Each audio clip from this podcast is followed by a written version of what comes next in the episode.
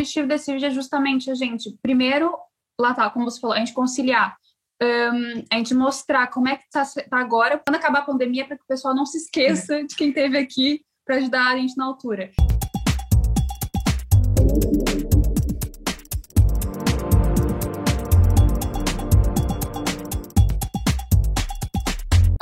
Pessoal, bem-vindos a mais um vídeo do canal. Hoje eu trouxe para vocês conhecerem a Catarina. A Catarina é enfermeira e ela se formou na Escola Superior de Enfermagem em julho do ano passado, 2020. Ela ainda estava tirando estágio e tudo mais quando a pandemia começou e de repente saiu aquela bomba e o mundo virou de cabeça para baixo. E pronto, basicamente, o objetivo desse vídeo é ser mais uma conversa informal para que a gente perceba melhor como é que é a realidade dos enfermeiros, como é que, como é que foi a diferença nos hospitais, na vida das pessoas, porque, enfim, cara, como eu te disse, eu há um ano, né? Qualquer pessoa que abre, a, a, liga a televisão, vê um programa um, e eles falam da pandemia e eles, ah, palminhas para os profissionais de saúde. Ok, muito bonito. Só que depois eu vi num outro programa que muitos profissionais, muitos enfermeiros não têm nenhum banco para sentar durante as pausas. E eu fiquei chocada e falei, não, a gente tem que fazer um vídeo sobre isso. Então é isso, eu acho que a gente tem que alertar, né, para que, enfim, porque alguma coisa possa ser feita e acho que consciencializar o pessoal sobre isso é o primeiro passo. E aí, Cata, você quer se apresentar? Olá, sou a Catarina, tenho 22 anos e sou enfermeira há coisa de 9 meses. Um, e pronto, estou no programa, eu acho que é o meu primeiro testemunho enquanto enfermeira, assim, a nível mais profissional. Um, e vamos falar sobre isto. Tenho a dizer Obrigada. que ela é uma ótima relações públicas do Lisboa Moon também, gente. Tô tentando chegar ali no mindinho do pé dela. Faz ótimas galas, ótimos socials. Saudades, aliás. pra quem não sabe o que é o Lisboa a gente tem um, um livro aqui, um livro, um vídeo no canal explicando já um pouquinho. Logo já vai ter um vídeo mais completo com a presidente do Lisboa Moon conosco e sobre as conferências e tudo mais. Muita coisa aí por vir. Mas é uma coisa e... muito gira, muito atual consta que tem ótimas festas é e, que, e de facto nos leva a conhecer o mundo. É espetacular. É mesmo. E agora, então, para começar aqui o vídeo, eu queria te perguntar, primeiramente, como é que era a realidade antes da pandemia? Ou seja, como é que eram as condições de trabalho, como é que era o vosso reconhecimento antes de acontecer esse turbilhão todo? Sabes que apanhaste uma quase recém-licenciada, por isso eu nunca trabalhei fora da pandemia. Estudei, fazia estágios, Uh, por isso tenho algum conhecimento do que é, que é trabalhar, não é trabalhar, mas fazer um estágio numa altura não pandémica, mas eu sempre me conheci enquanto enfermeira em pandemia. Uh, em termos muito gerais na carreira, e porque é que se diz que não, é, não compensa muito ser enfermeira em Portugal? Porque não compensa, porque nós praticamente. Ela já chegou tocando bomba, não compensa ser Nós praticamente não temos carreira. Uh, nós, quando nos licenciamos, é, somos considerados enfermeiros de cuidados gerais. E depois há duas hipóteses de, de crescer na carreira e uma delas é fazer uma especialidade, que demora uns anos, e podemos tornar-nos especialistas de bloco ou especialistas de pediatria, ou então tornarmos enfermeiros gestores, que basicamente é uma coisa bastante diferente dos cuidados de enfermagem normais, que tem mais a ver com a gestão hospitalar, com as equipas, etc, etc. Um, e essas são, mais ou menos, as maneiras de ascender na carreira. E antigamente, antes da Troika, nós tínhamos uma carreira com muito mais passos e por isso dava-te muito mais motivação para trabalhar, porque cada passo tu recebias dinheiro diferente e recompensas diferentes e tinhas títulos diferentes. Pronto. Agora isso não se aplica. Porque é que então se diz que não compensa? Porque se calhar uma enfermeira com 30 anos de experiência está a ganhar quase o mesmo que eu que saí da faculdade há 6 meses. E isso obviamente é muito pouco motivador para quem tem famílias para cuidar, quem quer crescer na carreira, para quem quer ficar cá a vida toda.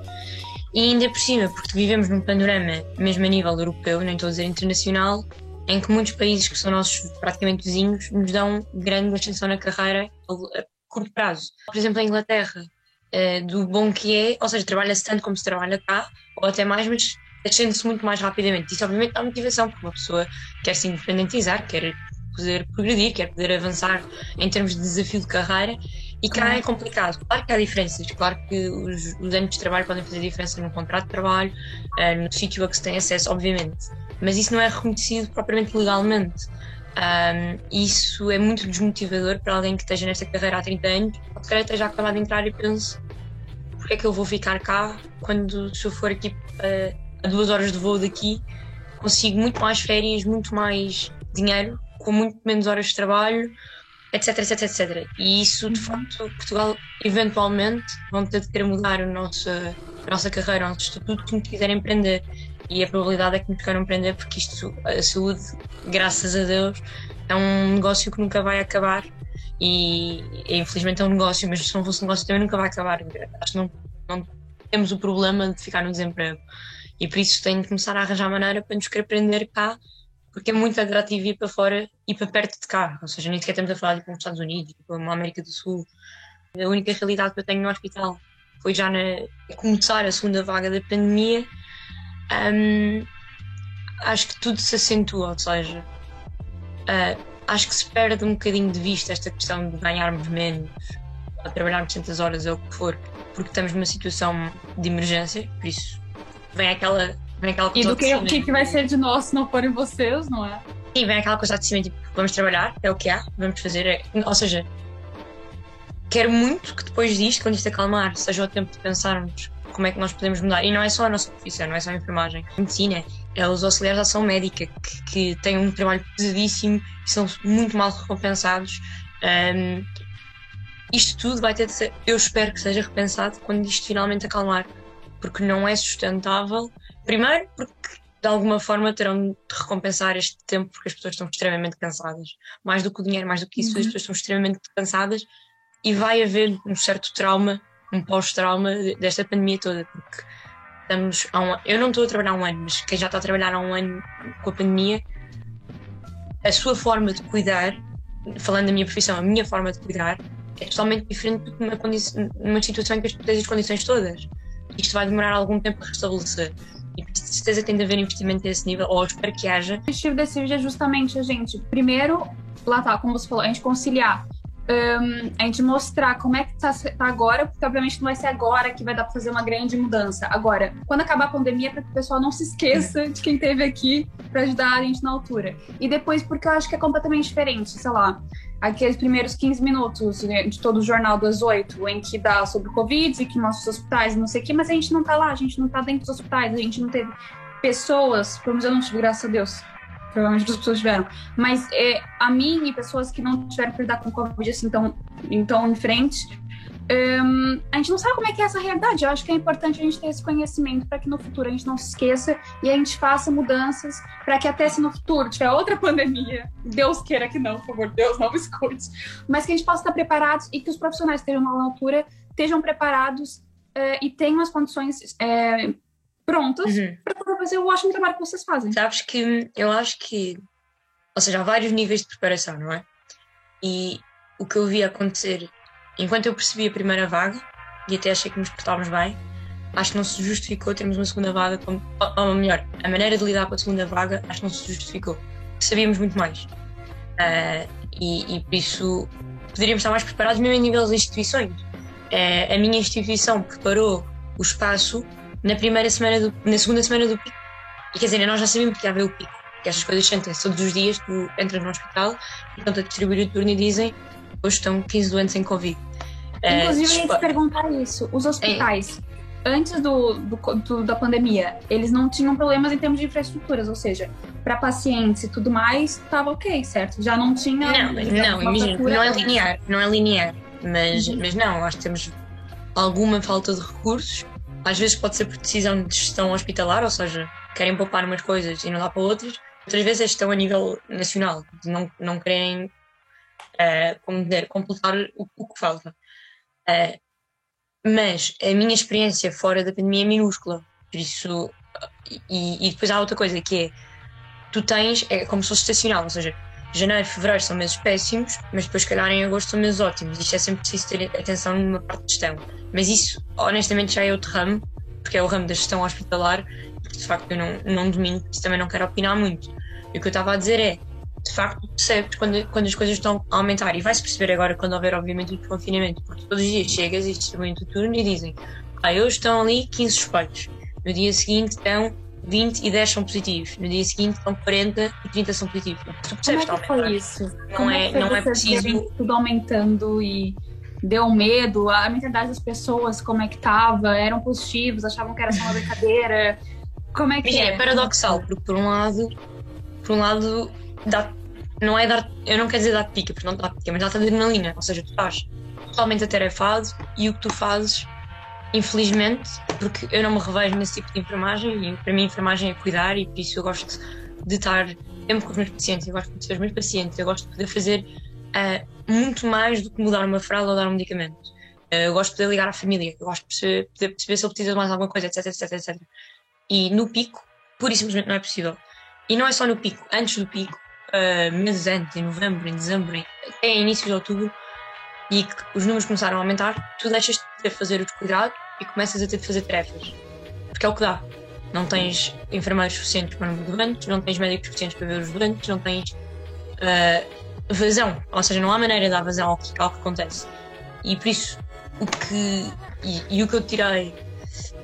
Não desgostei de trabalhar nesta situação e, e dá uma certa adrenalina porque tu sentes que de facto tens de apagar muitos fogos e tem o seu interesse é totalmente escutante ao mesmo tempo tu não estás a fazer aquilo para qual tu foste treinado e que tu queres fazer.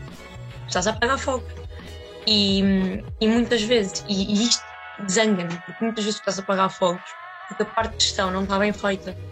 E é totalmente absurdo. Porque é fazer as coisas pelos mínimos. Uh, e bem, e quem estuda a enfermagem sabe isto, nunca se pode uh, almejar ao mínimo. Nós temos de fazer o extra. E por isso é, é, é bastante complicado um, gerir emocionalmente e, e, psicologicamente tudo isto, porque não é uma questão só de físico. Porque é um bocadinho, sabes, quando tens aquela época de exame, tens de dar tudo em duas semanas. Tu dás. Tipo, é super cansativo. Mas mal, quando é mas sempre. É muito difícil. Tens, um, tens o objetivo em vista e sabes mais ou menos quando é que vai acabar. E outra, porque tu também arranjas aquela adrenalina que é preciso para fazer superares aquilo. Agora, o problema é que nós não estamos a falar em termos físicos de estar 8 horas em pé, a mudar máscaras e a mudar fraldas e a fazer e ver quem é que está a ficar mal e quem é que está a ficar melhor, etc. É tu lidares com aquela fatiota toda que é difícil, porque tu ouves muito pior as pessoas, tu falas muito pior com as pessoas, tu vês toda a gente, todos os pacientes muito mais confusos porque não percebem o que é que está a passar. Isso é, foi das coisas que mais me escou. Eu lembro perfeitamente do meu primeiro turno covidário e, e, no início uh, eram muito mais idosos do que é agora, porque agora temos muito mais gente nova, da idade dos nossos pais. Pronto. Uh, no início eram muito mais idosos, e para um idoso estar num serviço de urgência que só por si é totalmente assustador, porque tudo é branco, tudo é a correr, há imensos barulhos, etc. Fazer isso com pessoas vestidas de branco, que só se vê os olhos, nem imagino o que é que eles possam pensar. E é muito difícil, a comunicação, para além de ser muito mais complicada, também é muito mais difícil para nós e cansa-nos muito mais saber que não conseguimos chegar. Não dá. Uh, e a confusão é uma coisa muito, muito, muito cansativa. Uh, eu ia te perguntar mesmo em termos de. Porque eu vejo as suas stories e são horas e horas de turnos. Como é que vocês fazem em termos de. Tá, tá, quantas horas de turnos, as férias, tiraram as férias? Como é que, como é que eles aplicaram isso? Eu posso falar da minha experiência porque as instituições todas têm maneiras diferentes de gerir tudo. Mesmo um turno. Eu posso fazer um turno de 8 horas e meia em que estou uh, o turno quase todo lá dentro. Há instituições que conseguem ter metade das equipas a entrar, metade do turno e outra metade. Isso, isso é totalmente dependente de cada gestão e de cada. Um, nós sempre fizemos muitas horas, ou seja, isto não é uma coisa só do Covid. O que acontece é que com a pandemia, de facto, foi muito mais difícil não só tirar férias, mas descansar. Ou seja, tu até podes ter uma folga, mas a descanso na folga é muito mais difícil, porque todo o trabalho que tu tens antes da folga também é muito mais pesado e muito mais exaustivo. Um, sobre isso. Agora, de facto, nós sempre trabalhámos muitas horas nos nossos turnos. Há uns anos para trás, o horário laboral no público foi diminuído para 35 horas semanais. Uh, eu trabalho 40, uh, supostamente, mas é tudo muitas horas, principalmente para quem trabalha por turnos, e isto não é só na profissão de enfermagem, porque os turnos, o que têm, uh, se bem que te liberta um bocadinho daquela ideia do trabalho das 9 às 5, que também é interessante e para muita gente é facilitador, por outro lado, tu tens durante uma semana o teu dia a começar às 8 da manhã e o teu dia a começar às 11 da noite. E isso tem repercussões a nível biológico, como é que tu dormes, como é que tu comes. Uh, eu perdi imensas vezes que comecei a trabalhar e não foi só porque trabalhava muito, é porque de facto o teu corpo tem que se adaptar a um ritmo que não existia antes. Chega uma hora que o corpo também não aguenta, né? Ela tá, é tanto um, cansaço físico quanto psicológico. É o que você falou, é um ano e a gente não sabe quando é que acaba e sim, sim, é sim. desmotivador. O físico é grande, o físico é uhum. é grande e, e principalmente porque na altura dos picos tu tens de fazer um bocadinho de tudo, ou seja, tu não estás só lá como enfermeira, nem um auxiliar está só lá como auxiliar uh, nem um médico só como um médico. Por isso, for preciso eu estar a carregar balas de oxigênio, ou um médico está. Porque nessa altura ninguém vai estar a pedir o recurso extra para fazer isso que tem de fazer. Porque não há recurso extras, por isso tu vais fazer um bocadinho de tudo. Uh, e se calhar não tens pessoas suficientes para virar uma pessoa que seja obesa contigo. E vais ter tu de fazer isso com quem houver, e se calhar vais ter de esforçar muito mais isto. Mas pronto, mas isto também são profissões, uh, tanto os auxiliares como os enfermeiros, uh, pesadas, por causa disto, porque há muito físico e é por isso também se fala tanto uh, na diminuição da idade da reforma em enfermagem e espero que também se tenha essa conversa nos auxiliares, porque de facto são trabalhos pesados, não, não depende obviamente de serviço para serviço, ou seja, não é igual num serviço de urgência e num dos intensivos ou numa pediatria, obviamente, um, mas é importante ter isto em conta porque não é o físico existe e depois o psicológico existe e, e o problema acima de tudo é como é que cada um lida com o psicológico, porque eu não lido igual a todos os meus colegas.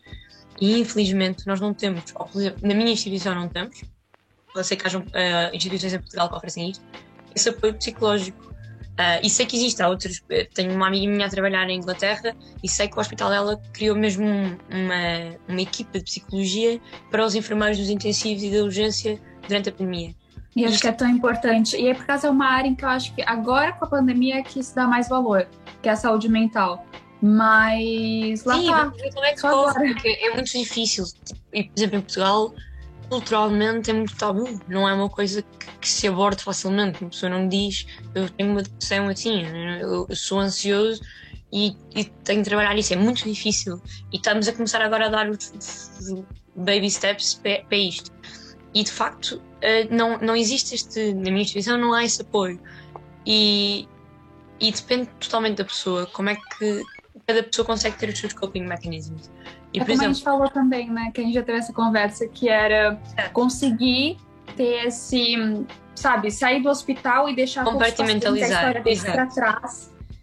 E, e pronto, e, como é que exemplo, Eu tenho mais essa facilidade, eu consigo mais uh, compartimentalizar também, também estou no serviço de urgências, por isso eu não estou tanto tempo com pessoas como está no internamento, mas eu consigo mais compartimentalizar um, mas há quem não consiga e há quem passe o dia, sai do hospital a pensar naquele doente e no dia seguinte vai chegar mais cedo ao hospital para ver o que é que se passa com o doente. E isto nós, nós desenvolvemos de uma maneira que normal, e é normal isto acontecer por causa da profissão, que às vezes é muito difícil de desligar o botão. E o problema é que, acima de tudo, tu dás, não é das tanto, tu estás tão ligado ao que está a passar lá que dificilmente consegues ligar cá fora. E fica mesmo difícil para nós conciliar uma vida normal. É difícil estar em casa e querer ajudar os pais ou os avós. É difícil arranjar tempo para ir fazer isto ou aquilo. Porque tu estás emocionalmente e fisicamente cansado e ligado a uma realidade que não está em tua casa. E por isso gasta-te. E, e, acho que é uma gestão, uma adaptação muito difícil. E aliás, eu estou a falar no, no início da minha carreira, não é? Eu não, tenho filhos, eu não tenho de preocupar com pagar contas de casa e por isso isto há de se acumular, não é? E é muito difícil. Isto vai demorar, de certeza, por exemplo, no, no pós-pandemia, a, a uma pessoa voltar a sentir a, a, segurança no seu trabalho e na maneira como cuida um, e na maneira como se dá e como desliga. Porque, porque agora é difícil, nós, nós vimos. Esse, o segundo pico foi. teve a agravante de ser em janeiro. E em janeiro é um, é um mesmo motivo no hospital. Para quem tem Covid ou para quem não tem Covid e do nada tu estás a ver tantos soldados a cair que fica difícil porque tu estás a pensar ok, o que é que eu posso fazer? O que é que dá para fazer aqui? Um, e, e, é difícil de gerir, é. E, mas há, há de facto certeza imensos recursos, começando por apoio psicológico, um, mais dias livres, melhor gestão de horário, melhor gestão de equipas, de raças, etc pensando até fora da pandemia, porque os rácios não estão de todo sempre bem, em Portugal não estão. Um, então, o que é que nós podemos encontrar que ajude a colmatar algumas falhas, a dar-nos algum, algum extra para saber gerir isto tudo, de facto. às vezes é Eu ia perguntar se, se por acaso, tipo, tens algum relato, alguma cena, assim, que... Algum momento que aconteceu durante a pandemia que te marcou não sei se foi quando se alguém tivesse Covid ou no, no meio do, da, de tentar gerir as coisas. Imagina, um dia lá é muito. é muito ambíguo e é, e é, e é até interessante. Houve alturas na pandemia em que, no pico, em que. Ah, e que portanto, imagina, a divisão normalmente é por pacientes que precisam mais cuidados, menos cuidados, estão mais graves, menos graves. E há uma sala, havia uma sala das pessoas que estavam, no fundo, independentes, tipo assim, mais ou menos da idade dos nossos pais, etc mas que estavam lá porque não estavam a sentir, muito bem, não podiam estar em casa. E estas pessoas são pessoas que estão muito alertas e estão, estão muito bem. E têm a sua graça, porque depois nós ali estávamos no trabalho de equipa e éramos para aí dois enfermeiros ou um enfermeiro para 20 doentes, mas toda a gente sabia que o vizinho tinha tido febre, que aquele tinha alergia àquilo, eles ajudavam-te. Isto são coisas engraçadas. E, e dava-me gosto, dava-me imenso gosto de trabalhar aqui. Mas depois às vezes passavas para a sala do lado, no turno a seguir, uh, e tinhas uma pessoa que ia ser entubada. E, e olha isto, aconteceu por exemplo, saber que uma, uma senhora ia ser entubada às 8 da manhã e ela achava que era uma coisa assim, como meter outra máscara. Ela já tinha uma máscara, meter outra máscara e não percebia que ia ser sedada e que poderia não acordar. E eu liguei para. Ela até queria, não queria falar com a família, queria falar com a vizinha. Liguei para a vizinha para ela avisar que ia ser entubada. E ela perguntava-me: Mas bem, isto é coisa para passar logo à tarde, não é? Fica agora à tarde e depois à noite já dá para falar com eles. E, e como é que a uma pessoa? Acho que não estava a perceber a dimensão disto e, portanto, aquelas despedidas que muita gente, as pessoas percebem que estão a despedir. E nem sei se a pessoa, se a senhora sobreviveu ou não. difícil, não é? Mas, uh, e foi porque eu até me lembrei de falar com a família por causa disto, porque aquilo foi uma situação de muita de pico em que estava tudo a trocar muito rápido, estava a troca de turno nem sequer iam falar com a família, ou melhor, ela não ia falar com a família. E estas coisas tocam-nos um bocado. Uh, certamente os meus colegas que fizeram a primeira vaga também vão ter relatos muito, muito, muito diferentes, porque a primeira vaga deve ter sido muito mais um ponto de interrogação na maneira de como agir e de facto e tudo do que é agora. E eu nisso acho que já tenho outra abordagem. Mas, mas, teve, mas teve graça, estávamos a falar de relato. É uma coisa pequena, não é nada que tenha que acontecer provavelmente com doente. Uh, Lembro-me de, numa altura do pico, estava a falar com alguém, ouvi uma notícia, não lembro bem, uh, do que é que seria isto do stress pós-traumático na pandemia. Ou seja, normalmente associas o stress pós-traumático a uma guerra, uh, vês coisas, etc. E depois ficas constantemente a rebobinar isso. E achei um bocado cómico, tipo, nada dramático, ah, stress pós-traumático. Mas a brincar, a brincar, sabes que os meus avós, eles estavam, meus avós e meus pais, eles estavam no Brasil quando estourou o Covid. E eu tava aqui. Aí minha mãe ficou desesperada, obviamente.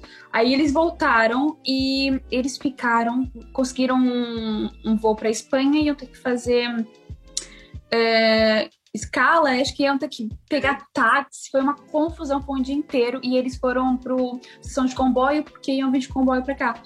E a minha avó falou que parecia a guerra do ultramar, porque eles saíram de Angola, né, quando estourou a guerra, e vieram para Portugal, e depois foram para o Brasil, ficaram lá 40 anos.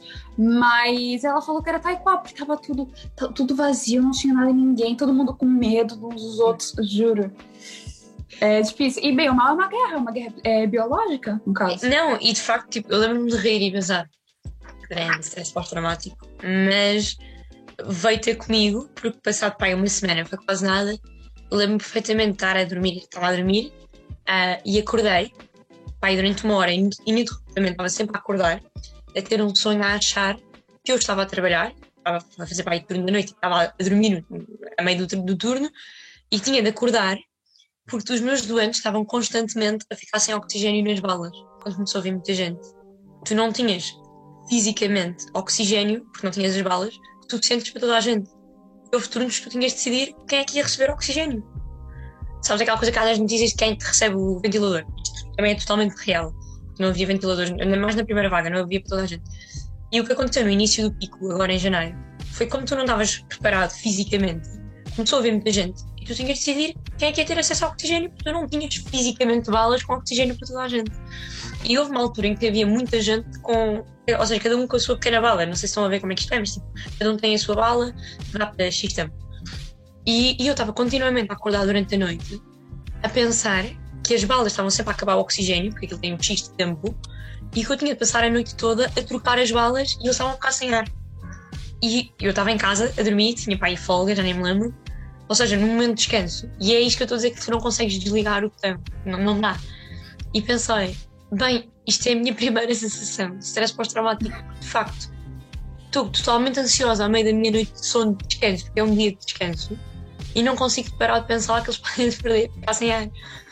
E isto, de certeza que aconteceu a muitos colegas meus, mas agora acentuou-se muito. E, e, olha, isso é para o meu relato mais na primeira pessoa sobre o que é isto da ansiedade na, na pandemia. E em termos de nas vossas pausas ou mesmo durante o trabalho, por exemplo, vocês têm comida? Eu, eu vi num, numa reportagem que nem sequer tinham tempo para comer, tanto vocês corriam de um lado para o outro. E no meio disso eu pergunto, em termos de bancos para sentar, em termos de toalhas para os pacientes, como é que foi essa, um, essas pequenas coisas que você precisa no dia a dia? Vocês sentiram que vocês tinham essas bases ou? Uh, uma pessoa adapta-se. Uh, não é uma coisa só de pandemia. Muitas vezes faltam toalhas para dar banhos, muitas vezes falta lençol para trocar a cama. Um, claro que na, na, na pandemia acentuou-se porque houve uma altura em que não havia camas nem cadeiras para sentar ninguém e tinhas de sentar. Por isso aí começaram, obviamente, obviamente nós perdemos as nossas cadeiras para escrever ao computador para dar um doente, isso é óbvio. Mas, mas também não acho. Se nessa altura tu não estás a pensar nisso, não estás preocupado com a toalha que falta, limpas com, com o lençol, nem estás preocupado com a cadeira que não tens para sentar porque tens um doente. Mas uh, e como acho que faz mais impressão comerem durante as pá, porque precisam de tanto Sim. encher um bocado o corpo, já que são tantas horas sim, seguidas. Sim, sim, Não, não imagina, isso é com... Ou seja, claro que há relatos, e de certeza que são verídicos, uh, de pessoas que não conseguiam parar para ir à casa de banho, nem para comer, e etc. Óbvio. Uh, mas isso também é uma questão de gestão, lá está. frequente ou não? Não, a ideia é, é que só saís uma vez, ou seja, uh, não é suposto sair uhum. várias vezes porque tens de pôr o, o fato todo, blá blá blá. E implico de certeza que não dá para várias vezes porque é necessário. Agora, toda a gente almoça. Claro que há relatos e isso vai depender do serviço e, e, o que é que cada serviço pode oferecer. Eu nunca fiquei sem almoçar ou jantar. É claro que tu podes saber que se está tudo a arder, tu não vais almoçar durante 40 minutos. Ah, vais uhum. almoçar, almoçar em 15, porque não vais querer deixar ninguém a arder. Pronto, mas isso acho que isso é um bocadinho. faz parte. Não é uma coisa só da pandemia. Uh, agora, um, há coisas interessantes, e agora fazendo aquela ponto para o que nós devíamos falar depois de, das ajudas, não é? Uh, em que, por exemplo, nós de facto durante a primeira vaga houve um apoio incansável uh, e, e, e, muito, ou seja, houve muito mais bom senso na maneira de nos ajudar na primeira vaga, em que tínhamos acesso, tínhamos, não sou só eu, enfermeira, enquanto enfermeira, vários profissionais de saúde, tínhamos acesso aos hotéis, ou seja, não tínhamos de voltar para casa depois de fazer aquilo, tínhamos acesso a subsídios de risco que não existem agora na segunda vaga. Uh, tínhamos imensa ajuda, ou seja, imensa comida que vinha e, e a maior parte das pessoas não se tinha preocupar. E não é só uma questão de preocupar com o dinheiro de, de ir comprar comida, ou até tempo de preparar as comida e disso ao supermercado, etc. Faz falta na vida quem está a trabalhar assim tanto tempo. E por isso isso foi uma grande, grande ajuda. Que cá, uh, na minha instituição, na segunda vaga, já só chegou pouco depois do pico e em termos de comida. Eu passei, eu estou desde outubro a trabalhar no Covidário vim sempre para casa, independentemente de viver com os meus avós, com grupos de risco ou sem ninguém. E isto faz muita diferença. Porque a mim, graças a Deus, não faz, em minha casa não faz diferença, mas a muita gente há de fazer. Uh, e esse apoio que houve todo na primeira vaga, em paralelo com as palmas todas, desapareceu na segunda. Apesar de continuar a falar dos heróis e etc, etc, e, e eu percebo, mas desapareceu na segunda. E eu, nunca, eu não digo isto de forma ingrata do género de nos ter ajudado. É, nós precisamos de coerência neste tipo de atitudes, ou seja, e, e, e, quando a pandemia acabar, nós vamos continuar a precisar de alguma coerência neste tipo de atitudes, porque nós vamos, ou seja, como, começámos este vídeo a falar sobre algumas uhum. condições que faltam ou, ou o que é que se podia melhorar na carreira, neste caso de enfermagem. Ou seja, nós temos de ser coerentes, nós não podemos ser heróis em abril e médios heróis em outubro e heróis em janeiro. Não. Uh, é porque por mais o reconhecimento é muito bonito, mas tem que ser posto em ações, né? Não pode ser só palavras. Sim, e, e faz sentido, ou seja, a segunda vaga foi muito pior, foi muito mais dramática para toda a gente e do nada tínhamos menos apoios. E, e fez, a partir do momento em que começaram a entregar a comida lá no hospital, por exemplo, fez imensa diferença. Porque é menos uma coisa com que tu te preocupas e é um mimo. Obviamente é um miminho. Tipo, teres este tipo de coisas. E isso faz falta. E, e não estou a dizer agora, bem, não estou ao hospital a oferecer bolos, não é, não é nada disso, mas é em termos governamentais, perceber estas, estas lacunas que têm, obviamente, de ser preenchidas. Você acha que, por acaso, até as medidas, porque imagina, a gente está gravando esse vídeo em março, então, a gente está em estado de emergência, mas colocaram algumas. Agora a gente vai começar a entrar no desconfinamento progressivo e tudo mais. E eu ia te perguntar se você acha. Qual é a visão que você tem das medidas governamentais? Se você acha que, tanto da primeira vaga quanto agora da segunda, se foram fortes o suficientes, se foram boas do ponto de vista dos profissionais de saúde? Como é que tem sido? Então, eu acho que, que cada um tem a sua opinião pessoal sobre como é que o governo devia ou não ter agido tanto na primeira como agora, etc. Por isso, e acho que há imensos fatores que contribuem. Por exemplo, eu também não consigo resolver as coisas do, do, lado de saúde, também tenho que pensar na economia, etc, etc. Por isso, não queria entrar muito por aí. Não, Posso dizer sim, que acho que na primeira vaga houve muito mais. Como também houve muito mais medo, houve muito mais apoios nestas coisas pequeninas, tipo, pequeninas que fazem toda a diferença, dos hotéis, da comida, do subsídio de risco, que é uma coisa normalíssima de darem que na segunda vaga, sabe, é que nem sequer é não darem, porque eu percebo que menos dinheiro e nem sequer falar sobre isso. Como se não tivesse a acontecer. E tá. Isso, é, o que, isso é o que me custa. E acho que de facto na segunda vaga as coisas foram muito pior geridas a nível uh, local, institucional, como a nacional, porque nós sabíamos que ia acontecer. E por isso eu não estou a dizer que devia ter havido.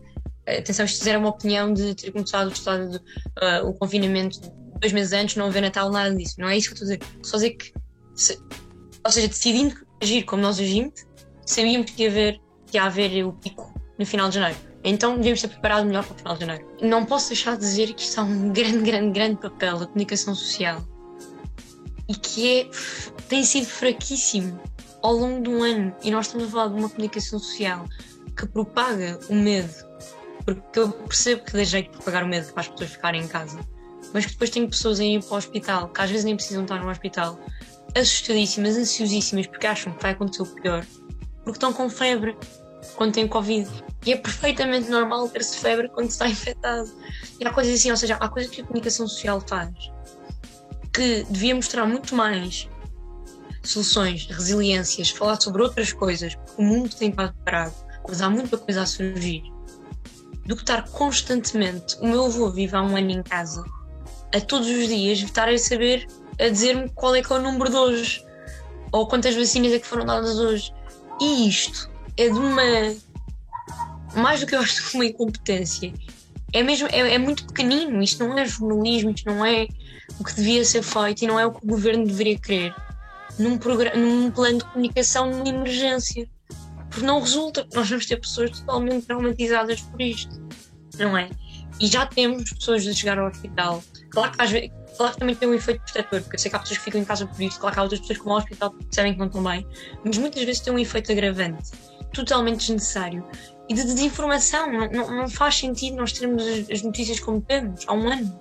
Não é útil. Um, e pronto. É que por um lado é engraçado, porque na, na parte da mentalidade das pessoas, parece que. Hum, não digo agora, nessa última fase da quarentena, mas lá estava em dezembro, janeiro, parece que o pessoal ficou um pouco mais indiferente, tanto que a gente viu que os casos aumentaram muito, e também com o Natal, e, foi, e Ano Novo, e PDA, todos juntos, não sei o quê. Por outro, quem realmente tem muito medo do, do Covid e não sai de casa, vive nesse medo constante de. Tá, vai, vai ao mercado e. e aterrorizar. Mas sabes que este. Agora o que eles chamam o cansaço pandémico, a mim faz totalmente sentido. Eu sou indiferente a minha parte de enfermeira, enquanto civil, eu estou totalmente cansada disto. Também, se, se desse, também gostava imenso de, de, de ter menos precauções. Uh, acho que é totalmente normal, ainda por cima nós somos um país praticamente latino e, e nós não temos esta maneira de estar, não temos. Uh, e, e isto é super difícil, não só para os jovens que não podem ir para os copos, mas super difícil para as famílias que se veem todos os domingos. Super difícil para as pessoas que não veem os avós que nos lares ou os pais que estão nos lares há um ano. Quer dizer, isto, isto para mim, eu percebo, eu percebo a medida, mas estares um ano sem ver o teu pai e a saber, obviamente, normalmente as situações ficam cada vez mais frágeis nestas, nestas situações. Quer dizer, o que é isto, não é? Tipo, ou seja, como é que se vai recuperar? Também de saber, mais do que falar dos, dos, funerais que não aconteceram, que são péssimos, das despedidas que não há no hospital, que é terrível. O que é que é isto? Estar há um ano sem fazer a tua vida familiar e social normal e, e, ainda bem que houve imensa coisa que se reinventou, houve imensas famílias que se reinventaram, houve imensa gente que apostou, claro, ótimo. Um, mas, mas obviamente o processo para a normalidade, para além de interessante, vai ser vai ser, do, vai ser estranho. Vamos ver o que, é que vai sair daqui. Obrigada. Não nada, obrigada eu por deixares o meu primeiro testemunho enquanto profissional. Obrigada por, por me dar voz.